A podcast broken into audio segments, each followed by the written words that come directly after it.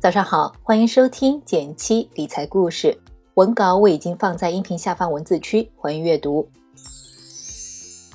近年来，除了赚钱，还有人用一种另类的方式实现了财务自由，靠着上市公司的实物分红，不花一分钱，却过着日消费上万元，大概是六百零一元人民币的人生。这是日本一位年近七十岁的老股民桐谷广人的生活。他手里有四百多个公司的股票，从而有各种各样的股东优待券，可以免费享用鳗鱼饭、看歌剧，每天使用快要过期的优待券，就基本可以覆盖所有的支出。央视也曾经报道过他这种生活，挺让人羡慕。但如果我们想要靠实物分红达到自由，一来成本太高，偏离了投资的初心；二来国内这样的公司少，发放时间不定，不太现实。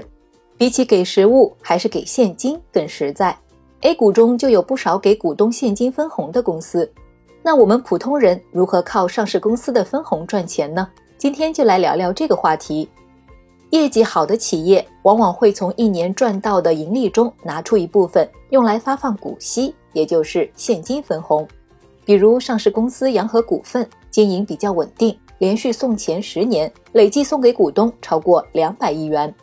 这类送钱的公司有两个特点：第一，企业财务状况良好，现金流很充足，不仅能应付各种乱七八糟的费用，还有钱拿出来分，说明这样的公司经营情况很不错。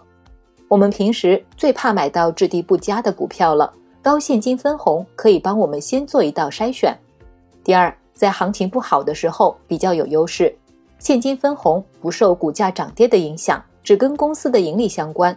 现在行情低迷的时候，股票分红再投入，可以累积更多便宜的筹码，静待风来。那怎么样才能找到这样的公司呢？给你提供一个叫做股息率的指标参考。股息率越高，相对来说你获得的分红收益也越多。股息率等于每股分红除以当前股价。近年来，单从收益来看，股息率策略选股明显跑赢沪深三百、中证五百等常见宽基指数。所以，我们可以通过持有多只股息率最高，也就是现金分红最高的股票做价值投资，选择好公司长期持有。不过，值得注意的是，股息率策略选股的波动也比常见宽基大。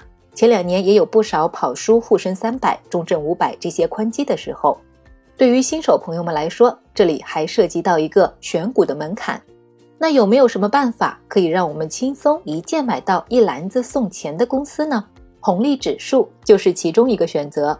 什么是红利指数呢？简单来说，就是按照一定规则选出那些高分红股票。这个规则就像是每次大考完放出的大红榜，会按照学生成绩来进行排名。而红利指数则是用股息率，也就是现金分红来替代学生成绩。比如中证红利指数挑选了上证、深圳交易所中分红排名靠前的一百只股票。大红榜每一年会更新。根据某研究机构的数据，今年以来，中证红利指数明显跑赢上证五十、沪深三百、中证五百等主流宽基指数。在市场低迷的时候，是不是还挺香的？在做好了长期持有的准备后，你就可以考虑投资一些红利指数基金了。一则它投资了一揽子公司，可以有效分散投资风险；二则紧密跟踪指数，不会因为基金经理更换而影响到收益。并且作为跟踪指数的基金，不需要基金管理人有过多的干预，所以管理费用也相对较低，可以降低交易成本。我为你筛选了规模在两亿以上的红利指数基金，大家可以看一下文稿中的图片。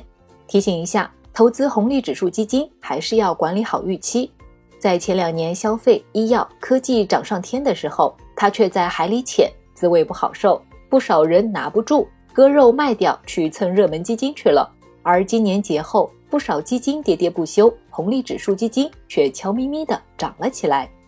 总的来说，它可以作为资产配置的一小部分，比如不超过权益资产的百分之二十进行长期的投入，用来为养老做准备，或者银行理财的替代品等等。建议用定投的方式参与，可以平滑成本，在行情不好的时候还能给你不错的收益。最后想和大家说。有时候就是一些傻傻的坚持和一些简单的规则，最后反而能守到好的结果。我们对投资品足够了解后产生的信任，会成为黑夜中点亮的一盏灯。即使没有火光冲天的经验，但也足够陪你坚持走过漫漫长夜。喜欢今天这种介绍产品的文章的话，欢迎点赞分享。新粉丝朋友记得按照文稿开头提示操作，免费领取理财干货大礼包哦！点击订阅电台，每周一到周五，简七陪你听故事学理财。我们明天见，拜拜。